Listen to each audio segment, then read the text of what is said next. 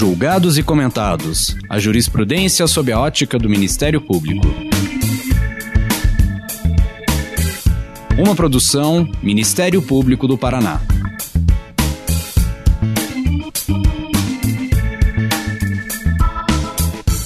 Olá, estamos começando mais um episódio do Julgados e Comentados. Eu sou Eduardo Cambi e hoje abordaremos o tema dos criptoativos, sua regulação e persecução patrimonial. Para tanto, contamos com a participação de Alexandre Senra, procurador da República e coordenador do Grupo de Trabalho Criptoativos do Ministério Público Federal. Nesse episódio, vamos conversar sobre o que são criptoativos, quais os seus principais tipos e como o Ministério Público pode atuar na persecução patrimonial desses ativos digitais. Debateremos as dificuldades de regulação e fiscalização de tecnologia tão disruptiva e descentralizada, carente ainda de melhores normativas de controle e regulação. Analisaremos ainda os detalhes da movimentação financeira desses recursos, sua operacionalização e a possibilidade de intervenção por parte do Ministério Público. Alexandre, seja muito bem-vindo. Conte-nos um pouco da sua trajetória profissional e acadêmica. Obrigado, meu amigo. Agradeço o convite, tá? Imensamente aí, Eduardo Cambi. Sabe que é um prazer para mim falar sobre esse tema daí, ainda mais com uma audiência tão qualificada, né? Falando um pouquinho de mim, eu sou procurador da República desde 2009 atuo, atualmente estou né, no ofício especializado em combate à corrupção e como coordenador do grupo de trabalho criptoativos.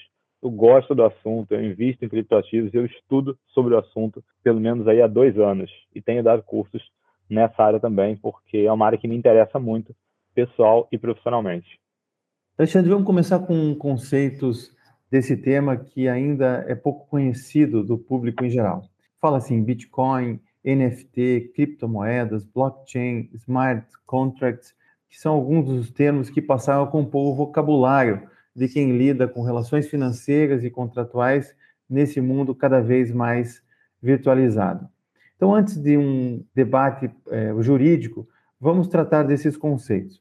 A minha primeira pergunta, Alexandre, é o que são criptomoedas, quais são as principais criptomoedas e se o uso da criptomoeda é, tem algum tipo de regulamentação no Brasil? Então vamos lá, né? Uma pergunta não é propriamente complexa, mas é uma pergunta extensa, né? Que demanda uma resposta um pouco extensa. Então vou começar. Eu preciso começar falando um pouquinho sobre o que, o que são criptoativos, tá? E eu vou partir da definição para depois explicar a definição. Criptoativos são ativos digitais escassos. E aí dois exemplos que vão deixar um pouco mais claro o que, que eu quero dizer por escassez desse ativo digital, tá? Primeiro exemplo, imagine que você ou eu, Eduardo, a gente compre um programa de computador, um jogo de computador, uma mídia qualquer e faça cópias dessa mídia para uso pessoal, sem violação de nenhum direito autoral. Ou que alguém compre esses mesmos programas e faça cópias piratas para vender.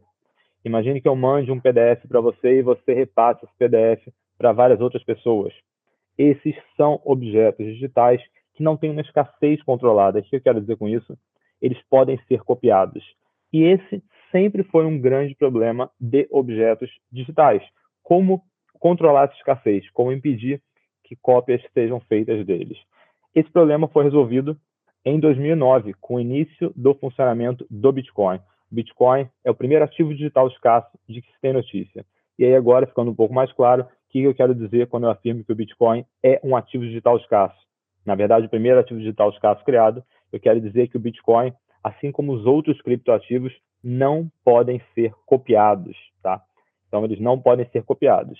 Então, quando eu falo para você que eu enviei um e-mail a você, Cambi, de fato, sob aspecto técnico, o que aconteceu? Uma cópia do e-mail foi parar na sua caixa de entrada, uma cópia do e-mail foi para minha caixa de itens enviados, e se eu tiver enviado, por exemplo, um PDF, eu ainda vou ter um outro PDF na máquina do meu computador.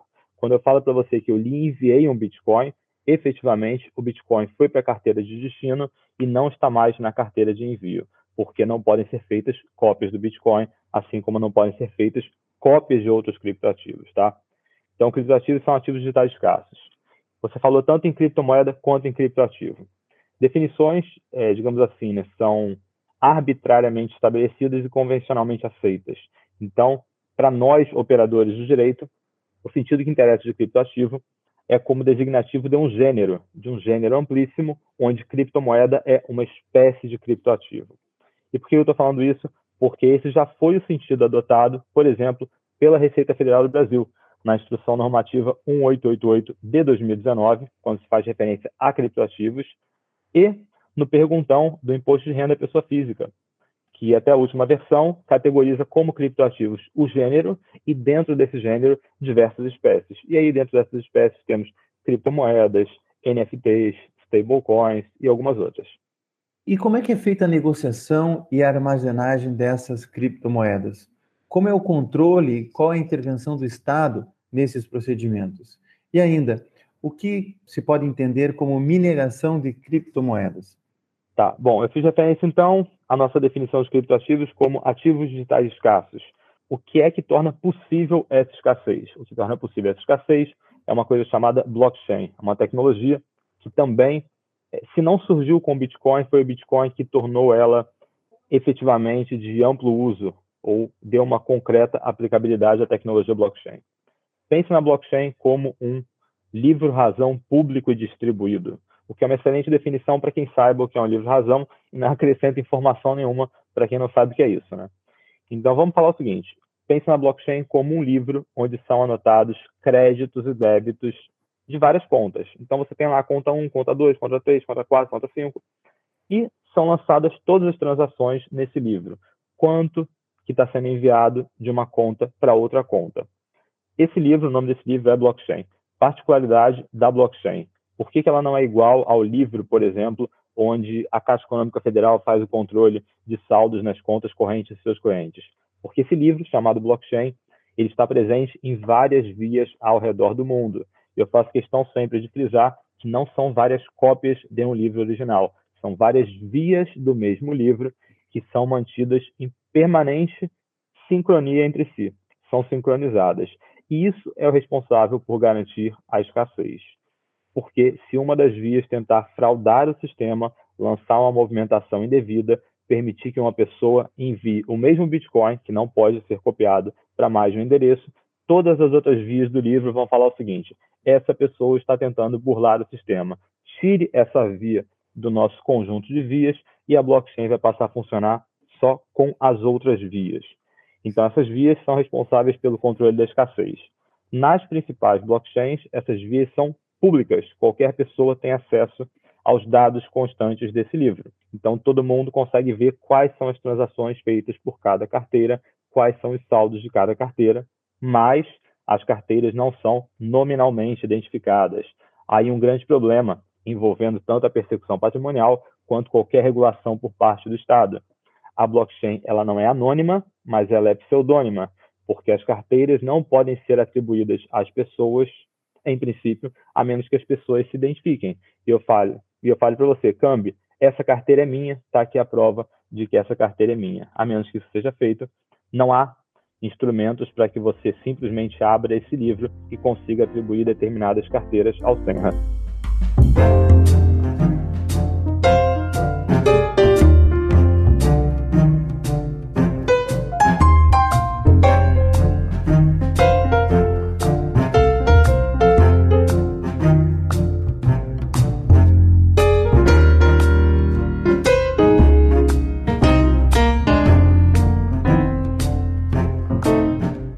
Alexandre, assim, muitas pessoas que não entendem nada disso olham para isso como algo ilegal ou pelo menos que não tem uma regulamentação.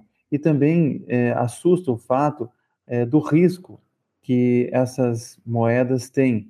Bitcoin é uma das criptomoedas. Né? É, o que seriam então stablecoins é, e qual a importância da estabilidade e da regulação do mercado de criptomoedas?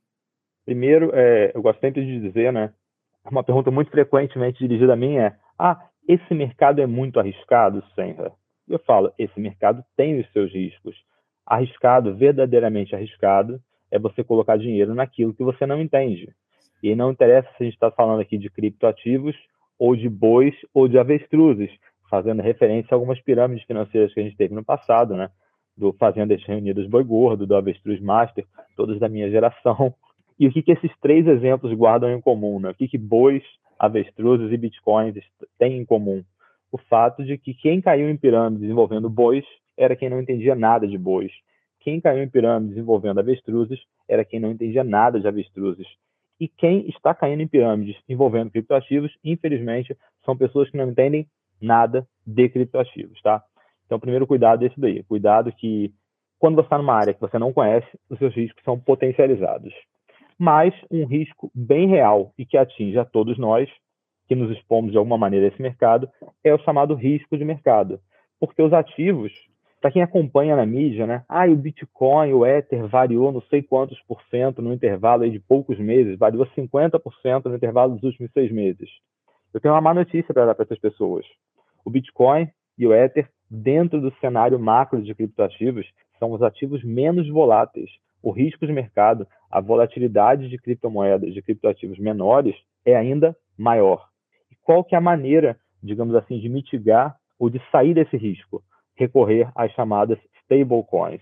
Então, a origem das stablecoins e a justificativa para que existam stablecoins é escapar do risco de mercado. E o que são stablecoins? São criptoativos, é uma espécie de, do gênero criptoativos que guarda uma particularidade. Qual particularidade é essa? O valor da stablecoin, o preço da stablecoin está atrelado ao preço de um ativo menos volátil.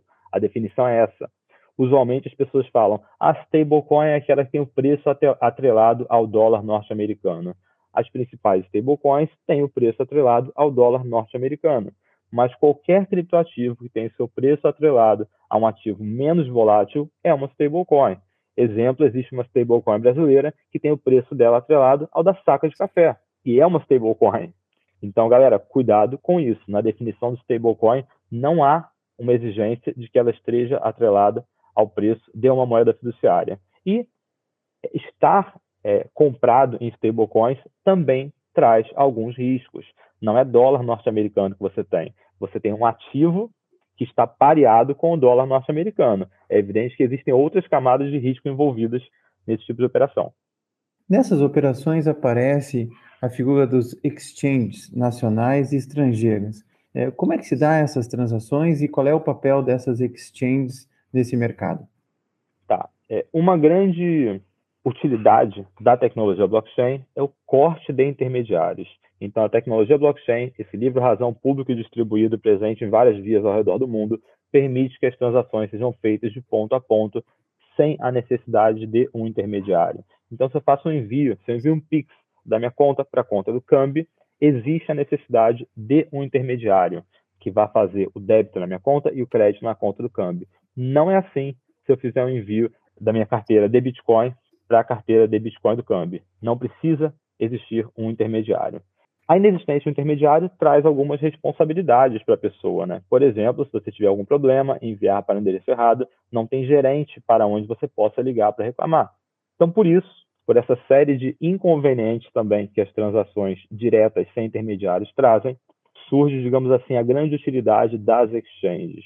Exchanges são corretoras de criptoativos. Eu gosto sempre de falar em corretoras, entre aspas, de criptoativos. Porque, para nós, profissionais de direito, corretoras é um termo com um sentido bastante restrito. São instituições autorizadas pela CVM a negociarem valores mobiliários. Então, para a gente evitar esse tipo de confusão, eu prefiro fazer uso do termo exchange do que corretora. Mas sempre que eu falar em exchange, pensem, ah, são corretoras, entre aspas, de criptoativos. A principal utilidade, então, das corretoras de criptoativos, ou exchanges, é serem plataformas que intermediam negociações, facilitar o encontro de pessoas com interesses contrapostos, quem quer vender com quem quer comprar. Assim como a B3 faz no livro de ofertas lá, para se você quiser comprar a ação da Petrobras, da Vale, ou sei lá, de qual companhia de capital aberto. Em relação ao direito, à regulamentação, nós temos tradicionalmente um direito nacional que cuida das relações aqui no país, mas nós estamos falando da, do direito virtual, onde são empresas que às vezes não têm nem sede, nem é, é difícil identificar essas empresas. E num plano talvez até que não seja o plano tradicionalmente do direito internacional, dos direitos humanos, por exemplo. É, então, existe, me parece, uma zona cinzenta na regulamentação dessas transações. Como é que você vê esse, é, essas transações e como que o direito pode influenciar e, havendo algum problema é, de, por exemplo, não encontrar essas moedas, elas desaparecerem, ou um hacker e roubar, vamos dizer assim, é, furtar essas, essas moedas, qual é a legislação aplicável e como é que o direito, é, que sempre chega depois dos fatos, enfrenta esses problemas? Pois é, uma confusão que a gente tem que começar é, afastando já, né? Como você já bem colocou, Cambi, é a seguinte: criptoativos não são terra sem lei, terra de ninguém. Essa é uma confusão muito comum para quem não é da área jurídica, mas que vários operadores, vários profissionais de direito ainda cismam né, em caírem nessa confusão. O fato de não existir uma regulação específica não significa que você esteja em um ambiente totalmente desregulado, porque a legislação que já existia ao tempo do surgimento dos criptoativos é aplicável às novas tecnologias. Então, veja, não é porque você está cometendo um crime de estelionato se valendo de criptoativos que aquilo ali deixa de se categorizar como um crime de estelionato. Então, a primeira coisa é essa: criptoativos não são um ambiente desregulado. Não é isso. Segundo ponto, existe regulação específica? Existe regulação específica dos criptoativos, no Brasil e em diversos países. O que acontece é que essa regulação ainda é incipiente, ainda é insatisfatória, ainda é parcial. Exemplo, Instrução Normativa 1888 de 2019 criou uma obrigação tributária para pessoas físicas residentes ou domiciliadas no Brasil que operam criptativos desde 2019. Essa é uma regulação específica aplicável a negociações de criptativos. Então existe regulação, tá? Ela é extremamente insuficiente.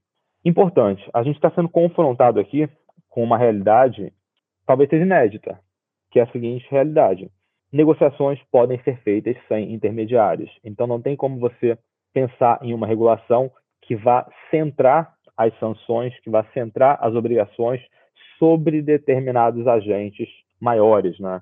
Por exemplo, se você quer criar um instrumento de compliance envolvendo instituições bancárias, você pensa lá que tem algumas centenas de bancos operados, é, autorizados a funcionar no país. Com criptoativos não é assim, porque ao fim e ao cabo a pessoa sempre pode fazer a negociação de criptoativos sem recorrer ao intermediário. Então você acaba sendo confrontado com a necessidade de criar uma regulação que incida individualmente sobre pessoas físicas.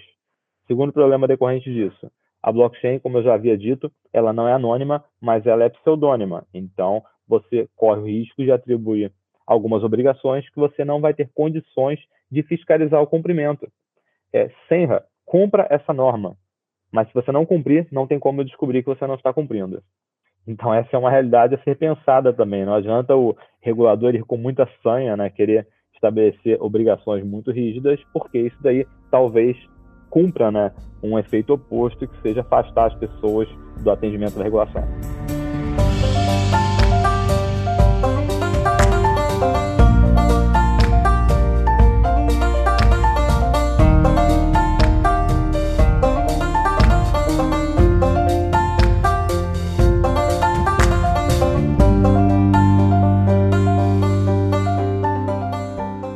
Essa segurança jurídica que se busca, em que medida a criptografia do blockchain é realmente segura e inviolável?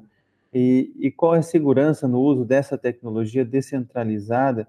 E em que medida ela pode assegurar para o titular de um criptoativo um mínimo de, de segurança? A segurança da blockchain, né? Deixa eu dar um outro exemplo aqui, isso vai ficar um pouco mais fácil. É, celular. Vamos comparar aí o por que, que eu posso fazer esse gravar esse podcast aqui com vocês através do meu celular? Porque eu comprei o celular e porque eu gastei energia elétrica carregando esse celular na tomada. Então vejo que eu tive que investir recursos para poder fazer uso dessa facilidade. Por que, que pessoas como eu podem usar a rede Bitcoin sem gastarem nada por isso? Porque existem pessoas que estão dedicando dispositivos físicos caríssimos e muita energia elétrica para manterem a segurança dessa rede. Por que, que as pessoas estão fazendo isso? Não é por um motivo altruístico, é porque as pessoas são remuneradas por isso. E a gente volta naquela sua pergunta lá de trás, Cambi, sobre o que é mineração.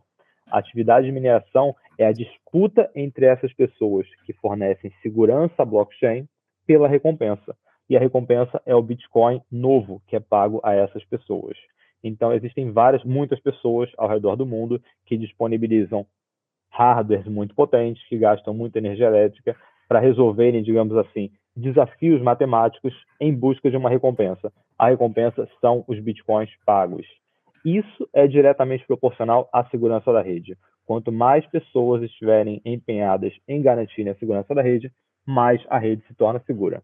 Esse é o primeiro ponto. Segundo ponto, a tecnologia blockchain ela tem a seguinte particularidade: é, as pessoas gostam muito, né, de comparar ela a uma corrente. Eu acho essa comparação super infeliz, porque uma corrente não pode ser mais forte do que o elo mais frágil, né?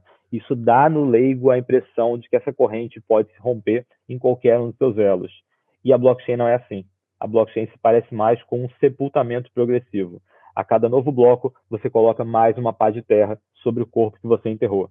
Então, a cada novo bloco, o que está para trás vai ficando mais sedimentado e vai ficando mais difícil você reverter as transações anteriores. Então, é um tipo de tecnologia que a cada novo bloco, por exemplo, no Bitcoin, a cada 10 minutos é minerado um novo bloco. A cada novo bloco, todas as transações para trás vão se tornando mais estáveis. Considera-se que seis confirmações são suficientes para aquilo ali ser praticamente irreversível. Então, se você fizer uma transação de um valor muito alto para outra pessoa, o ideal, se você quiser ter muita segurança de que aquilo ali não pode ser revertido, é você aguardar um intervalo de uma hora, porque com uma hora foram minerados seis blocos e as transações do sétimo bloco para trás já estão totalmente estabilizadas. Para que as pessoas percebam a importância disso, ontem, na blockchain da Ethereum, que é o segundo maior criptoativo do mercado, uma cadeia de seis blocos foi revertida, ou seja, chegaram a se formar seis blocos até que se constatasse que existiam transações inválidas no meio desses seis blocos e eles não fossem confirmados e a blockchain retomasse para o estado anterior, tá? Então, assim, isso é coisa séria, essa questão de segurança. Realmente a blockchain é uma tecnologia muito segura, mas é necessário aguardar algum tempo. Agora, claro, se você tiver uma aplicação de que, ah, não, eu vou fazer, eu quero usar o, o Bitcoin para comprar aqui cafezinho, passar nessa outra rede aqui, você não vai ficar esperando várias confirmações, né? Você vai entender que aquilo ali, em princípio, é válido. Para que o nosso público possa entender, a maioria são leigos, o que seria essa chave pública, essa chave privada, aonde guardar isso? Né? Hoje se fala em hard wallet, é, tem instituições que guardam essas chaves para mim, se precisar, afinal de contas eu posso morrer daqui é, de hoje para amanhã e como é que fica essas questões até para fins sucessórios. Então, explica para nós como é que é, é, esse sistema.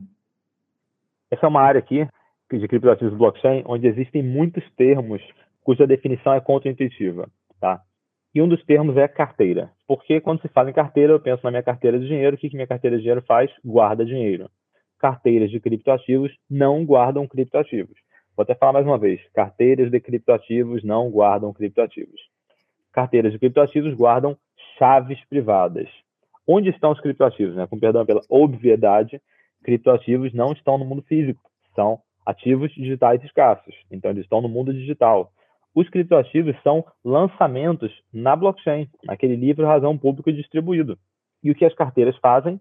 Guardam chaves privadas, que são, digamos assim, é, os códigos que permitem que esses criptoativos sejam movimentados de um endereço para o outro. Então, se existe em determinado endereço um saldo de dois bitcoins, para que qualquer fração desses dois bitcoins seja movimentada, você precisa ter a chave privada daquele endereço, tá? Num recorte simplificado, qual comparação que eu gosto sempre de usar? Pensem na chave privada como sendo a chave da casa de vocês, tá? Com algumas particularidades. Primeira particularidade, ela é a chave de uma porta que não pode ser arrombada. Você só entra nessa casa com a chave privada se você perder a chave privada, você nunca mais entra em casa. As coisas vão continuar lá dentro, os criptoativos vão continuar dentro da sua casa, mas você nunca mais entra nessa casa. Você vai ver na blockchain que os criptoativos estão lá, mas nem você, nem ninguém consegue entrar lá, porque você precisa da chave privada para movimentar os criptoativos. E o endereço público? O endereço público é como se fosse o endereço da sua casa. Então, fornecer o seu endereço público para os outros não coloca em risco em nenhuma medida os seus criptoativos, porque com o endereço da sua casa, as pessoas não conseguem entrar nessa casa, porque, mais uma vez, essa é uma porta que não pode ser arrombada. Não tem problema todo mundo saber onde você mora, porque ninguém consegue arrombar essa porta. Por fim, tá? mais uma particularidade dessa chave privada, que recomenda um imenso cuidado. Ela é como se fossem aquelas chaves de corretor de imóveis que vem com o endereço anotado. E isso é muito importante, porque eu sou uma pessoa que não tem organização nenhuma, Cambi. Então eu perco frequentemente a chave da minha casa. Isso nunca gerou problema para mim. Por quê? Porque ninguém sabe qual a porta que aquela chave abre. Agora, se eu perder a chave privada da minha carteira de criptoativos, ela vem com o endereço anotado. A primeira pessoa que encontrar vai conseguir entrar na minha carteira e remover os criptoativos para um outro endereço. Pior, como a blockchain é pseudônima, eu não vou ter como saber quem fez isso, quem fez esse acesso não autorizado. Veja, Cambi, que eu não falei até aqui de chave pública, porque num recorte simplificado, a melhor maneira das pessoas entenderem isso é a gente falar apenas da chave privada e do endereço público. Se a gente quisesse fazer uma incursão um pouco mais aprofundada para falar também do conceito de chave pública, essa metáfora mudaria um pouquinho. A chave privada continuaria sendo a chave da casa de vocês, que vem com endereço escrito, que não pode ser arrombada. A chave pública seria o endereço da casa de vocês. E o endereço público seria a caixa postal. Algo que te dá uma camada extra de segurança porque não permite que as pessoas saibam nem onde você mora, tá? Mas assim, para 99% das situações vai bastar que vocês saibam, nesse primeiro exemplo, o que é chave privada e o que é endereço público.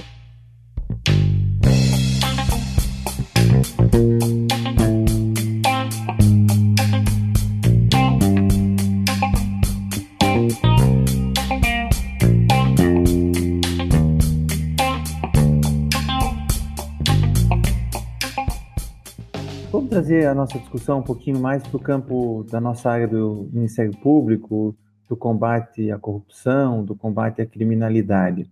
Bom, nós sabemos que quem ganha dinheiro fácil ou quem lucra com o tráfico de drogas, com o tráfico de pessoas ou com o desvio de recursos públicos, ele não pode é, sair por aí ostentando muito. É, ele também não pode investir como uma pessoa normal, e por isso que tem toda a questão da lavagem de dinheiro. Em que medida os ativos digitais são utilizados pelos criminosos e o que, que as autoridades públicas, como o Ministério Público, pode fazer diante dessa nova realidade da criminalidade contemporânea?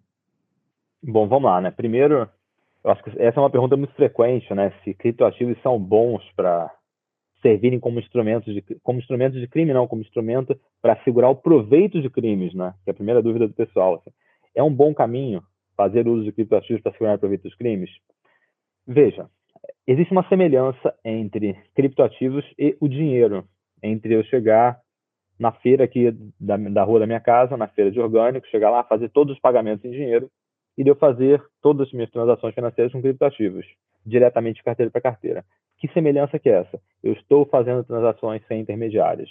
No caso da feira, eu estou fazendo as compras com dinheiro. Se eu não contar para ninguém que eu fiz as compras na feira, ninguém mais vai saber. No caso do Bitcoin, do Ether, qualquer criptoativo, se eu fizer isso de carteira para carteira, eu também estou fazendo isso sem intermediário. Isso leva muitas pessoas a acharem que é uma boa ideia mexer, ocultar proveitos de crime com criptoativos. Não é. Em primeiro lugar, isso é uma péssima ideia porque existe uma diferença fundamental também entre ambas as situações. No primeiro caso, essa transação que foi feita sem intermediários não ficou registrada em lugar nenhum. No segundo caso, essa transação ficou registrada na blockchain. E mais importante do que isso, essa transação não pode ser apagada da blockchain. Você lembra aquela história de sepultamento progressivo? A transação está lá para sempre. Ai, mas a blockchain me protege, ela é pseudônima. Veja, em tese, o crime perfeito existe. Em tese. Na prática, não. Sempre existem erros humanos. Vou dar um exemplo concreto de um caso dos Estados Unidos.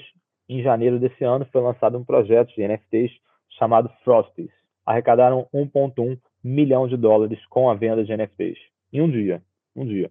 O projeto deu sold out, esgotou, arrecadou 1,1 milhão de dólares. No dia seguinte, o que fizeram? Tiraram todos os canais do ar tiraram o Discord, tiraram o Twitter, tiraram o site oficial do projeto, desapareceram. Pois bem, em março desse ano, o FBI encontrou a, as duas pessoas, né, dois jovens de 20 anos, que estavam por trás do projeto. E veja que eles usaram VPN para ocultarem o IP do computador, usaram os chamados mixers, que são serviços que servem para misturar transações na blockchain para dificultar o rastreio. Usaram tudo que, ao ver deles, estava ao alcance para dificultar que eles fossem encontrados. E por que eles foram encontrados? Uma das pontas soltas que ficou, o serviço de VPN foi pago com o cartão de crédito pessoal de um deles. Então veja assim que sempre existe uma falhazinha. E talvez essa falhazinha não seja descoberta em dois meses, como no caso deles. Talvez não seja descoberta em um ano, em três anos, mas pode ser descoberta em cinco, em dez anos, porque, mais uma vez, essas transações ficam registradas de maneira perpétua na blockchain. Alexandre, agora, o, que, que o Ministério Público pode fazer, por exemplo, se numa operação da Polícia Federal se encontra lá ah, algum indício, alguma informação de que o criminoso tem o criptoativo. Como é que pode ser realizada essa busca e apreensão de criptoativos? É, quais são os cuidados depois com a custódia desses criptoativos? E como se dá a venda desses criptoativos para que se possa recuperar, por exemplo, o produto do, do crime e até indenizar as vítimas? Então vamos lá, primeiro ponto, né? É, como como se fazer para saber se o seu alvo tem ou não criptoativos, né? Se existem ou não criptoativos vinculados à titularidade dele, à propriedade dele. Melhor repertório para ter esse tipo de informação é a Receita Federal do Brasil. Por quê? Porque eu já falei lá, alguns minutos atrás, de pelo menos uma das obrigações tributárias envolvendo quem mexe com criptoativos no Brasil. Tá? Existem outras duas. Uma outra que é de recolher imposto sobre ganho de capital e uma terceira que é preencher na ficha bens e direitos do imposto de renda qual a posição que você tinha em criptoativos no dia 31 de dezembro do exercício anterior. Ah, mas se o sujeito está querendo ocultar patrimônio, talvez ele não declare, talvez ele não cumpra nenhuma dessas obrigações. E aqui vem o, o pulo do gato, né? Exchanges nacionais estão obrigados a reportar operações de todos os seus clientes à Receita Federal mensalmente, independentemente do valor movimentado. Então, às vezes, o sujeito acha que é suficiente ele movimentar 90% dos recursos em carteira própria, sem passar por nenhuma exchange, mas tem aquela poeirinha que passou por uma conta dele em exchange nacional. Na Foxbit, no mercado Bitcoin, na Bitcoin Trade, em qualquer uma das grandes exchanges nacionais. Pronto, aquela movimentação foi reportada. Esse dado está com a receita, você consegue ver quais as transações aquela conta na exchange fez e você pode eventualmente pegar um endereço de saque de destino ah, essa pessoa, quando fez esse saque pequenininho aqui de Ether, mandou para esse endereço público aqui. Opa, com o endereço público eu consigo olhar na blockchain, que é um livro público distribuído, e consigo rastrear as transações. Ainda que eu não consiga dizer qual carteira pertence a quem, eu consigo dizer que essa carteira de destino tem relação com o meu alvo. Senão, por, por que outro motivo ele teria sacado para essa carteira? E eles conseguem começar a puxar os fios. Né? Isso para saber se o alvo tem criptoativo ou não. Então, melhor repositório de informação, Receita Federal do Brasil. Bom, segundo, para aprender esses criptoativos, né? Sob a perspectiva técnica, os criptoativos estão na blockchain e podem ser movimentados só com a chave privada. Sob a perspectiva do usuário, os criptoativos estão ou com ele ou em exchanges. Se os criptoativos estiverem com exchanges, é que nem o seu dinheiro está no banco. Rigorosamente, o dinheiro materialmente não está lá. Rigorosamente, o criptoativo não está lá. Então, o que você tem em uma exchange não é tecnicamente um criptoativo. O que você tem em uma exchange é um saldo em criptoativo, algo como um título de dívida que você tem exercitável contra aquela exchange. E por isso, é possível que seja feito o bloqueio desse saldo por meio de decisão judicial, sem a participação do alvo, porque você oficia para a Receita, descobre que o seu alvo tem conta, por exemplo, em uma exchange nacional, que ele tem um saldo lá de 1, 2, 5 bitcoins, pode ser oficiado para essa exchange e pode ser solicitado o bloqueio desse saldo, né? pode ser determinado pelo juízo o bloqueio desse saldo, se os criptoativos estiverem com exchange. Se estiverem sendo custodiados pelo próprio alvo, ou dito agora aqui de maneira mais técnica, vocês já estão aptos para entenderem, se as chaves privadas estiverem com alvo, a coisa se complica, porque você não pode obrigar o alvo a te fornecer a chave privada. Então você precisa se valer de mecanismos para incentivarem a cooperação do seu alvo, ou você precisa descobrir ter acesso à chave privada de alguma outra maneira, por exemplo, através da quebra de sigilo de dados telemáticos. Eventualmente, você encontra lá na nuvem a chave privada do alvo anotada. E aí, beleza, né? Prosseguindo na sua pergunta aí, Cambi. Consegui, então, aprender os criptoativos. Como é que eu faço para vender isso, então? a maneira, digamos assim, mais simples de se proceder essa venda é através de exchanges. Você se lembra que eu falei lá que o surgimento das exchanges se deveu em grande medida a facilitar o encontro de interesses contrapostos, assim como livros de ofertas da Bolsa de Valores, reunir pessoas que querem vender com pessoas que querem comprar. Então, a maneira, digamos assim, mais tradicional, né, mais ortodoxa de fazer isso é enviando os criptoativos para uma grande exchange determinando que essa exchange faça a venda dos criptoativos a mercado e que o saldo seja transferido em moeda fiduciária em real para uma conta à disposição do juiz.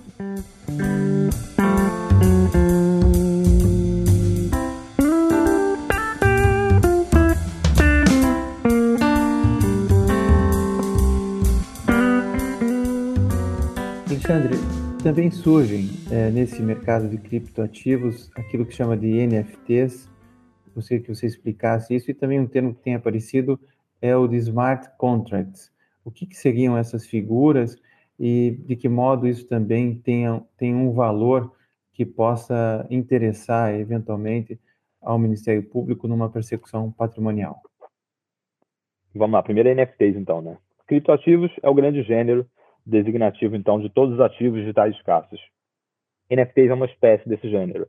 É uma espécie que resulta de um critério classificatório empregado, chamado fungibilidade, que é um termo com o qual nós, profissionais de direito, já estamos minimamente ambientados. Né? Um bem fungível é um bem que é substituível por outro equivalente, por outro igual a ele, e um bem não fungível é um bem que é único. NFTs são é um acrônimo de Non-Fungible Tokens, ou tokens não fungíveis, tokens que são únicos, tá? Isso são NFTs. Bom, a gente tende a achar que NFTs são imagens. NFT não é figurinha. O NFT não é figurinha. O NFT é um registro único em uma blockchain. É um objeto que tem um registro único em blockchain. Isso é o NFT. Por ele ser único, não dá para você vender ele em um livro de ofertas, porque um livro de ofertas está reunindo lá ativos que são fungíveis, pessoas que querem comprar independentemente de quem seja o vendedor. Basta que o vendedor tenha a melhor ordem de venda, a venda com o preço mais baixo. Então, NFTs, melhor lugar, lugar propício para que eles sejam negociados, são os chamados marketplaces, que funcionam como galerias, como galerias de artes, com uma diferença fundamental. Galerias de artes fazem a custódia do que está sendo exposto lá. Marketplaces de NFTs não fazem a custódia, ou seja, o NFT continua na carteira da pessoa, assim como qualquer outro criptoativo, mas é exibido no marketplace, é exibido na galeria para possíveis interessados. Então, numa apreensão, ah, encontrei aqui na carteira do meu alvo, tive acesso também à chave privada e ele tem alguns NFTs. Primeira providência, saber se esses NFTs, apesar de serem ativos digitais escassos únicos, têm valor de mercado ou não tem valor de mercado. Porque não adianta você achar que o NFT vale 100 mil, vale 500 mil, vale um milhão, porque o valor de mercado é o que alguém é aquilo que alguém esteja imediatamente disposto a pagar pelo seu item. Então, existem NFTs que participam de coleções grandes, como o principal deles, Bored Ape Yacht Club. É uma coleção de 10 mil NFTs é, representáveis por imagens de macaco, que o Neymar comprou, que a Madonna comprou, que a Gwen Paltrow comprou. Então, você pode entrar no principal marketplace, chamado OpenSea, e ver que o chamado floor price, ou seja, preço de piso dessa coleção, está em 90 Ether. O que, que isso significa? Que existe uma liquidez muito grande nessa coleção e que qualquer NFT que for colocado à venda por um preço de 90 Ether ou um pouquinho menor que esse daí, vai ser vendido imediatamente. É um NFT que tem valor de mercado, porque tem liquidez e você está vendo lá que existem muitas negociações acontecendo acima desse preço. Então, isso é NFT. Outra coisa agora, então, smart contracts. Já falei que NFTs não são figurinhas, o que vocês precisam saber também smart contracts, é, para muitas pessoas é controverso, que eu vou dizer aqui, mas na minha cabeça é muito claro que smart contracts não são contratos nem muito menos inteligentes, tá? Não são isso. Se vocês começarem a querer assimilar o termo smart contract a contratos inteligentes, e se você quiser entender como contrato inteligente um contrato que é inteligente, você vai ter dificuldade de compreensão. Por quê? Smart contracts são programas que rodam em blockchain.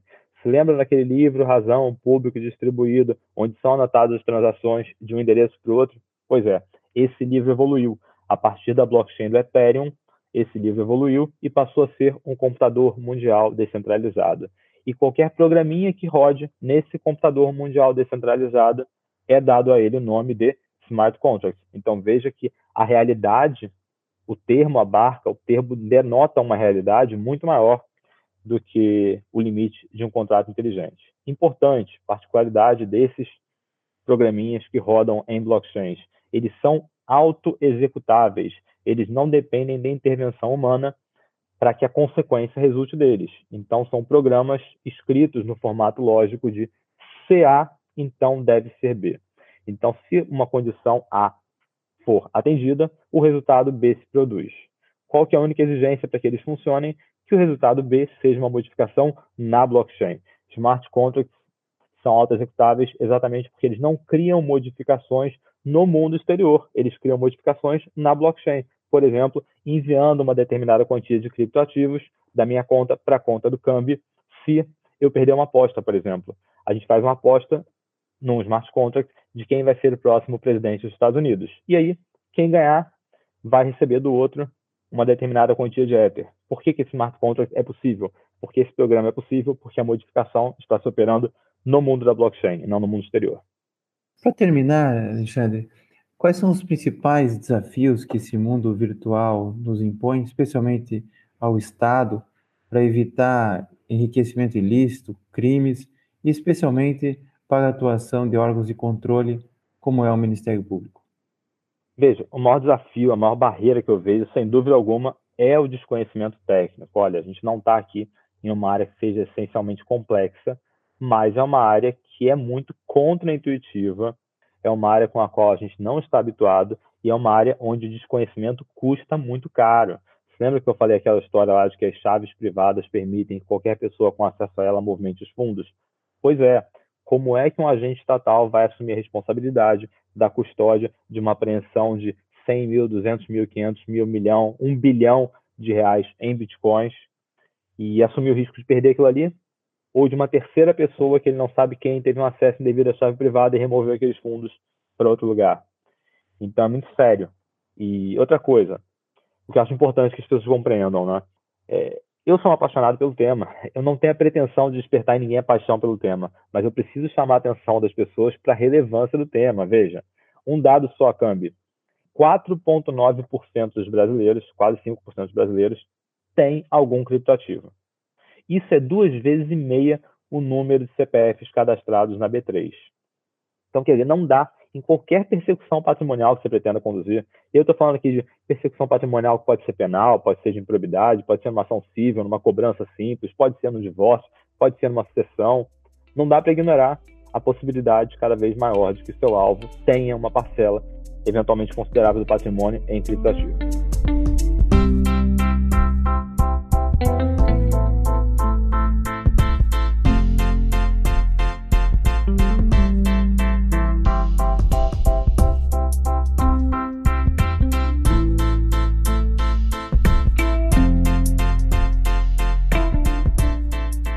André, muito obrigado por estar conosco, por estar partilhando seus conhecimentos num tema tão difícil, tão novo e tão instigante. Valeu, eu que agradeço o convite. Um forte abraço a todos e tuas ordens aí, Câmbio. Não se esqueça de curtir ou se inscrever em nossas redes sociais e assinar nosso podcast no aplicativo de sua preferência. Você também pode participar da elaboração dos julgados e comentados. Para sugerir um tema, encaminhar dúvidas ou comentários, envie para a gente no e-mail julgados e comentados, arroba mppr.mp.br ou pelas nossas redes sociais. Muito obrigado e até a próxima. Uma produção Ministério Público do Paraná.